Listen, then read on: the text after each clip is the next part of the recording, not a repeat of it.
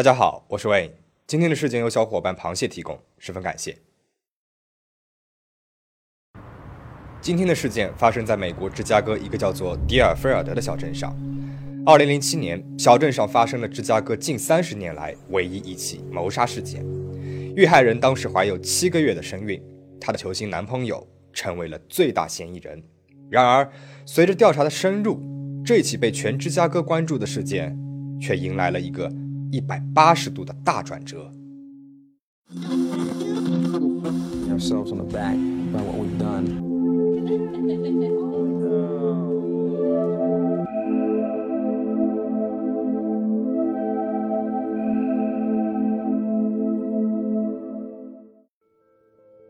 二零零七年十月四号早上，警方接到了一个报警电话。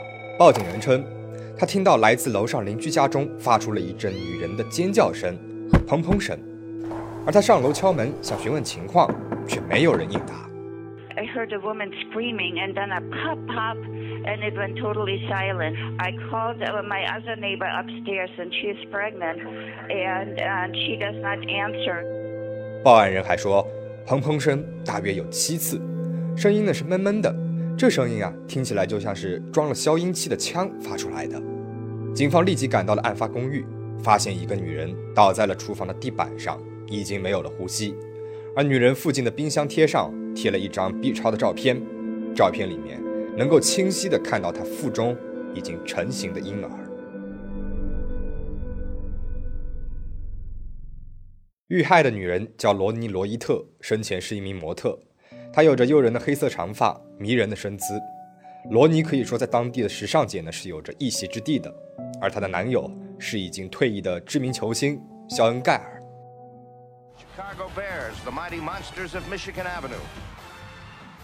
大约二十年前，罗尼和肖恩在球队里面的训练营当中相遇，迅速确立了情侣关系，并且开始交往。这二十年当中，他们到处旅行，外人看起来十分的恩爱。二零零七年，四十一岁的罗尼发现自己怀孕了，她非常欣喜。作为一名高龄孕妇，她非常重视肚子里面的宝宝，日常生活也变得小心翼翼，甚至呢还佩戴了一条可以随时和医生取得联系的孕妇手链。一旦发生了什么意外，医生呢也能通过这个手链迅速的赶来抢救她的宝宝。然而，就在罗尼满心期待迎接宝宝到来的时候，却发生了不幸。通过现场勘探，警方发现凶器是一把九毫米口径的半自动手枪。罗尼身中数枪，凶手的第一枪就对准了他的肚子，好像凶手的目标并不是他，而是他肚子里面的孩子。而最终头部的致命一枪，让他和他的宝宝都失去了生命。另外，罗尼手腕上的孕妇手链也不见了。那么，到底是谁会对这样一位身怀六甲的高龄准妈妈痛下杀手呢？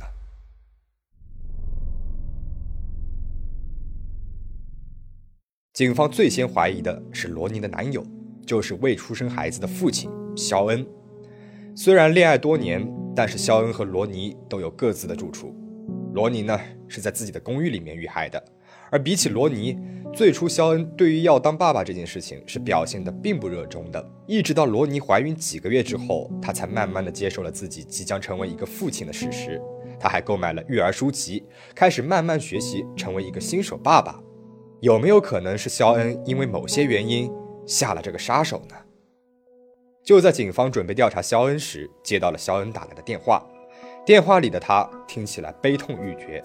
他告诉警方，那天他不在家，是一个记者通知了自己，他才知道自己的女朋友和孩子都遇害了。Listen, I've been getting calls from the the, the media. This is Sean Gale. Was it Ronnie Ryder? Is she okay? Uh, yes, it was Ronnie, and no, she's not. She's she's dead. I gotta call her parents. Who would do? 肖恩说，案发当天，他正在芝加哥北部的一个理发店当中理发，店里面的理发师能够为他作证。但是警方认为，肖恩在作案结束后，为了洗清嫌疑，赶去理发，这个时间上呢是完全可以做到的。所以，这个不在场证明并不能帮他消除嫌疑。就在这时，罗尼的一个邻居告诉警方，案发之后，他看到了一个黑色皮肤、身材瘦小的可疑人在公寓附近出现过。但是肖恩是退役的美式足球运动员，身材高大强壮，这显然和目击者的证词是不相符合的。那有没有可能是肖恩雇了同伙来作案呢？毕竟，有一个著名的理论：每当妻子或者是女朋友遇害，他的另一半会成为首要嫌疑人。It's always the husband。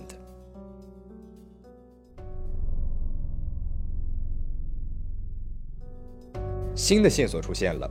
有警员在罗尼的手提包里面找到了一封用蹩脚英语写的奇怪信件，信件当中罗列出了十七个女人的名字和他们的电话号码，其中也包括了罗尼。这十七个女人都有一个共同点，她们都与肖恩发生过关系。肖恩和罗尼的关系并不像表面上看起来那么完美无瑕，肖恩他私生活混乱，同时交往着许多的女朋友。那有没有可能？是罗尼发现了肖恩的这些女朋友，然后两个人大吵了一架，肖恩一怒之下把他给杀害了呢？但是那封蹩脚英语的奇怪信件又是谁写的呢？这不像是罗尼写的，因为他是一个土生土长的本地人，这信看起来就像是一个外国人写的。那为什么又会出现在罗尼的手提包里呢？警方再次找来了肖恩，肖恩爽快地承认了自己的那些女友，并且表示。罗尼是知道并且认可这种开放式关系的，同时，肖恩还向警方提出了他的猜测。他认为，他的其中一个女朋友莫妮卡·卡拉斯科有着重大的嫌疑。莫妮卡·卡拉斯科是信件里面名单里的第一个人，他是一个私人教练，与肖恩交往数年，最近才分了手。肖恩怀疑他的原因是莫妮卡来自波兰，因此他的英语啊非常蹩脚。这与那封信件是十分吻合的，而且他俩最近才分手。分手的原因呢，是莫妮卡她并不知道肖恩除了他还有别的女朋友。但是最近他无意之中看到了肖恩和罗尼在一起，之后他十分的愤怒，甚至还砸坏了肖恩家的玻璃，并且给肖恩发了许多的恐吓短信。肖恩还说自己的电子邮件还被人给黑了，这很有可能是莫妮卡干的。莫妮卡还在暗中跟踪他，所以。就在罗尼遇害的前一天，肖恩申请了对莫妮卡的限制令。警方迅速找到了莫妮卡，但她立即否认了，并且提供了不在场证明。案发当天，他一直跟一个客户待在一起，客户可以帮他证明。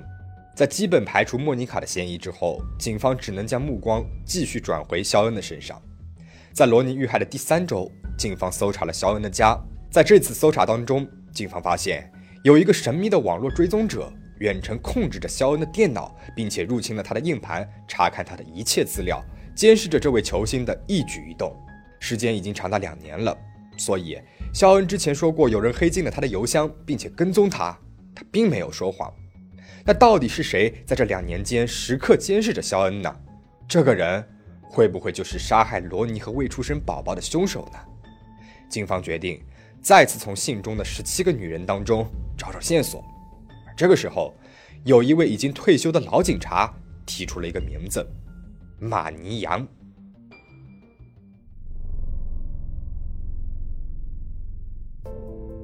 马尼扬是那封信列表里面当中的第十五个名字。她是三个孩子的母亲，做着房地产相关的工作，同时还是一名兼职模特。她也是肖恩众多女朋友当中的一个。同样的，最近肖恩刚刚和她提出了分手。肖恩跟警察回忆，他俩并非好聚好散，相反的，马尼一直在纠缠和威胁肖恩，并且骚扰他的家人。为了这，肖恩甚至是搬家逃离了迪尔菲亚德小镇。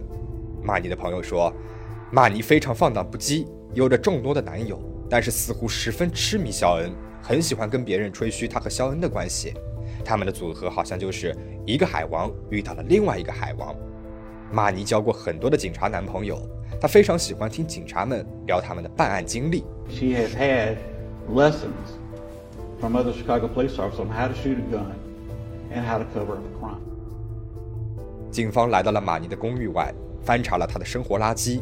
在这些垃圾里面，警方找到了两张购物收据，一张来自一家网上书店，购买的是一本关于如何制作枪支消音器的书，而另外一张收据是来自美国连锁家居用品店的加德堡。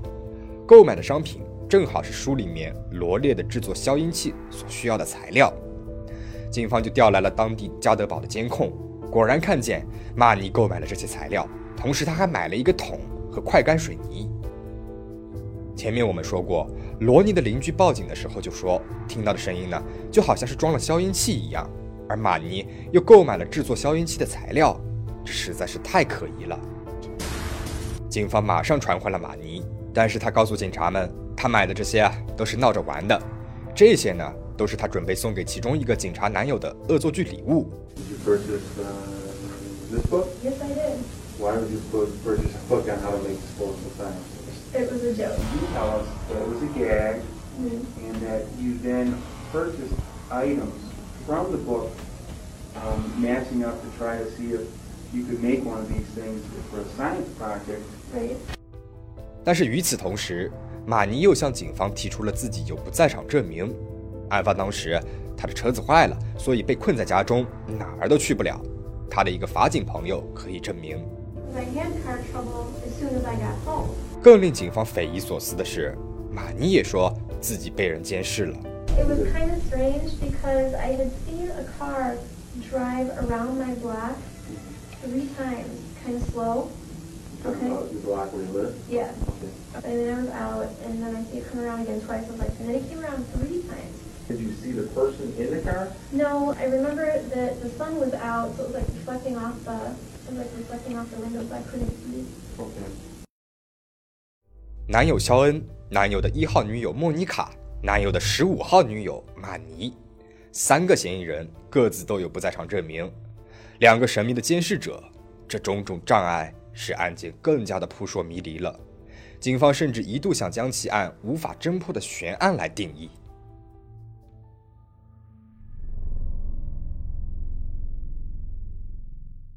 警方再次查看了案发当天案发公寓周围的监控视频。这一次，一辆黑色的大众牌轿车引起了他们的注意。或许，这辆黑色的轿车会是一个新的突破点。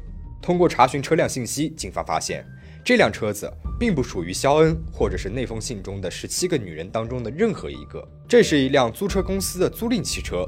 警方找到了这家租车公司，经理也证实，案发前一天，也就是二零零七年十月三号，有人来租过一辆黑色大众轿车，这符合监控视频拍到的。而且，租车的人对要租的车子的颜色非常挑剔，强调说自己要一辆深色的、非常朴素的车。而租车登记的人的名字正是马尼扬。但是，马尼登记的提车地址并不是自己家，而是他的好友克里斯汀·泰森的家。最让警方惊喜的是，租车公司的记录显示，在马尼租车期间，那辆大众汽车仪表盘上的行驶数据不多不少，正好是四十英里。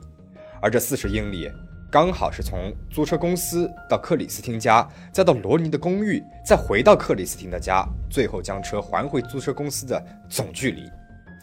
这一关键线索无疑是给警方指了一条明路。至此，案件开始逐渐明朗了起来。警方开始对马尼进行更进一步的细致调查，他们发现马尼对肖恩的感情已经到了疯狂痴迷的地步了。种种迹象更是表明，马尼就是入侵肖恩的电脑、远程监控肖恩两年的那个人。而他不单单只是远程监控，他还雇人调查了肖恩以及与肖恩有关系的所有女人的背景资料。警方再一次传唤了马尼。Did you check all the girls on the list? Probably, probably most of them. Did you ever attempt to contact those people as far as in an effort to find out anything about them or what their relationship was with Sean or anything else? Oh, I might dial the number just to see if I could, you know, sometimes you can get a feeling from the person's voicemail if, uh, you know, if business or not. Was there ever any conflict between you and Ronnie? I never met her. I never met her. I never spoke to her. I never. 在审讯中，马尼还承认了自己是一名枪支爱好者，他有四把枪。 而当警察问到其中是否有一把九毫米口径半自动手枪时，马尼他承认了，但是他也表示这把枪前阵子在他的公寓当中被人偷走了。I did not make a police report because I had no homeowner's insurance at the time. So I said to myself, I'm not going to be reimbursed for this stuff anyways. 因为没有办法找到枪支的去向，因此警方也没法证明马尼的那把手枪就是凶器。为了了解更多的真相，警方传唤了马尼的好友克里斯汀，问他是否记得案发当晚自己或者是马尼都去了哪里。警方的传唤让克里斯汀非常的焦虑和紧张，他开始意识到，在这起案件当中，自己很有可能成为一个重要的目击证人，或者是一名共犯。于是，他向警方坦白了两个重要的信息：第一，马尼曾经几次对自己说过，想要无声无息地除掉罗尼。自己呢也曾经劝阻过他。第二，马尼曾经在作案前一天跟克里斯汀约定过一个暗号：如果他真的杀了罗尼，他就会在第二天早上打电话给上班的克里斯汀，邀请他一起吃晚饭。而案发后的第二天早上，克里斯汀也确实是接到了这样的一个电话。另外，克里斯汀也进一步的向警方证明了马尼对身为球星的肖恩有着极度的迷恋。而他得知肖恩的女朋友罗尼怀孕时，他陷入了疯狂的嫉妒当中。他非常害怕这个宝宝将会破坏他和肖恩的关系，因此，警方更有理由相信马尼早有预谋了，并且为此制定了一个周密的计划。二零零七年十月四号早晨，马尼正式开始执行他的计划。他先用化妆品把皮肤涂黑，戴上了黑色的假发，把自己伪装成了一个黑人的样子。然后带着装有自制消音器的九毫米口径手枪，开着前一天租来的黑色大众轿车，前往了罗尼的公寓。在那里，他向罗尼开了数枪。案发之后，克里斯汀开车带马尼去过位于迪尔菲尔德小镇餐厅外的停车场。当时，罗尼从后备箱里面拿了一把小铁锹和一些别的什么东西，然后把一个东西埋在了那里。警方在克里斯汀的带领之下，回到了那个停车场。并且找到了罗尼生前从不摘下的孕妇手链。终于，在罗尼遇害一年多后，警方掌握了能够将马尼与这起案件联系在一起的关键性物证。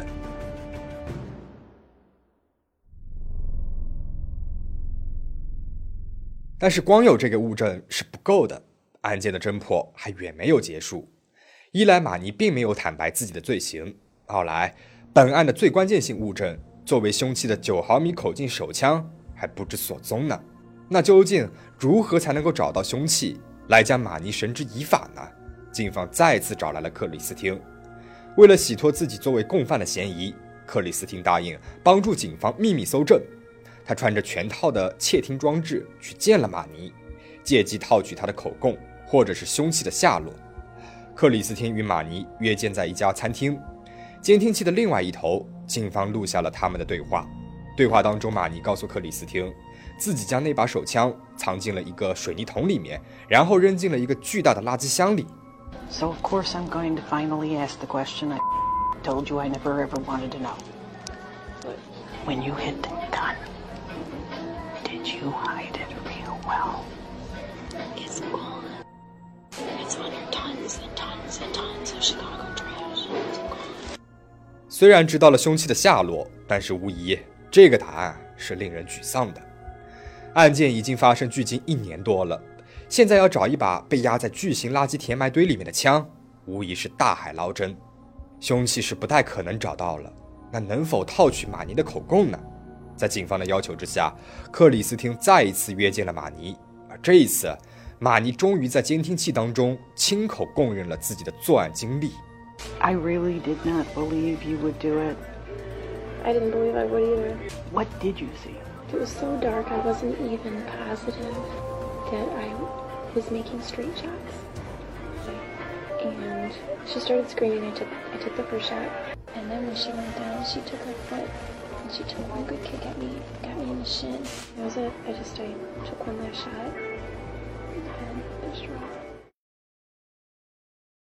历经快两年的侦查，这起芝加哥三十年来最惨烈的案件终于要告一段落了。二零一一年，此案庭审结束，马尼扬以一起谋杀的罪名被判处终身监禁。然而，马尼他似乎并没有感到有多少的悔意。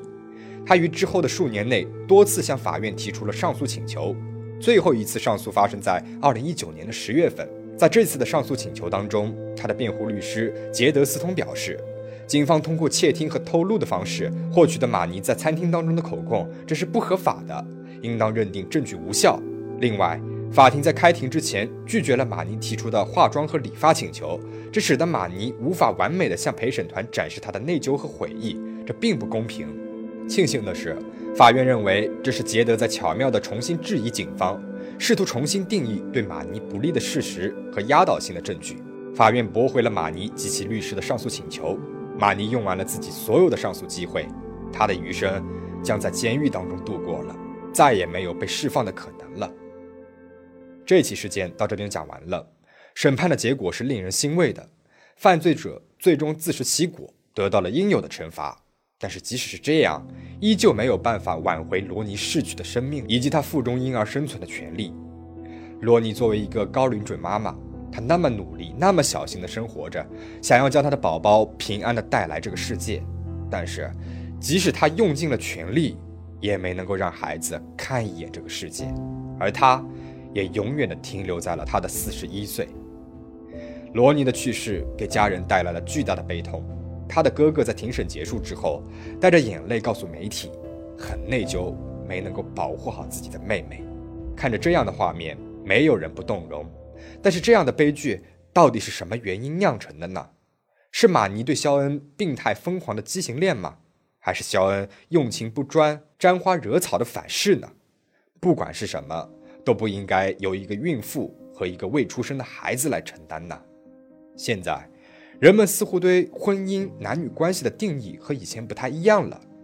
开放式婚姻、开放式关系已经成为了越来越普遍的一个词语了。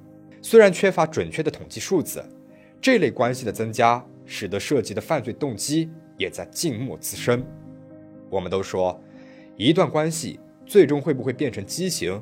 最终会发展成怎么样，都取决于当时男女的心智水平和自控能力。而在这种婚外的关系当中，因为缺少法律的支持和道德的支持，会比普通的关系更加考验一个人的心智和自控能力。这背后隐藏的危机也更大，带来悲剧的概率也会更大。如果大家选择这样的关系，那么在寻找对象的时候需要更加的谨慎了。这不仅是保护自己，也是保护自己身边的人。最后，请大家保持警惕，保持安全。我们下期再见。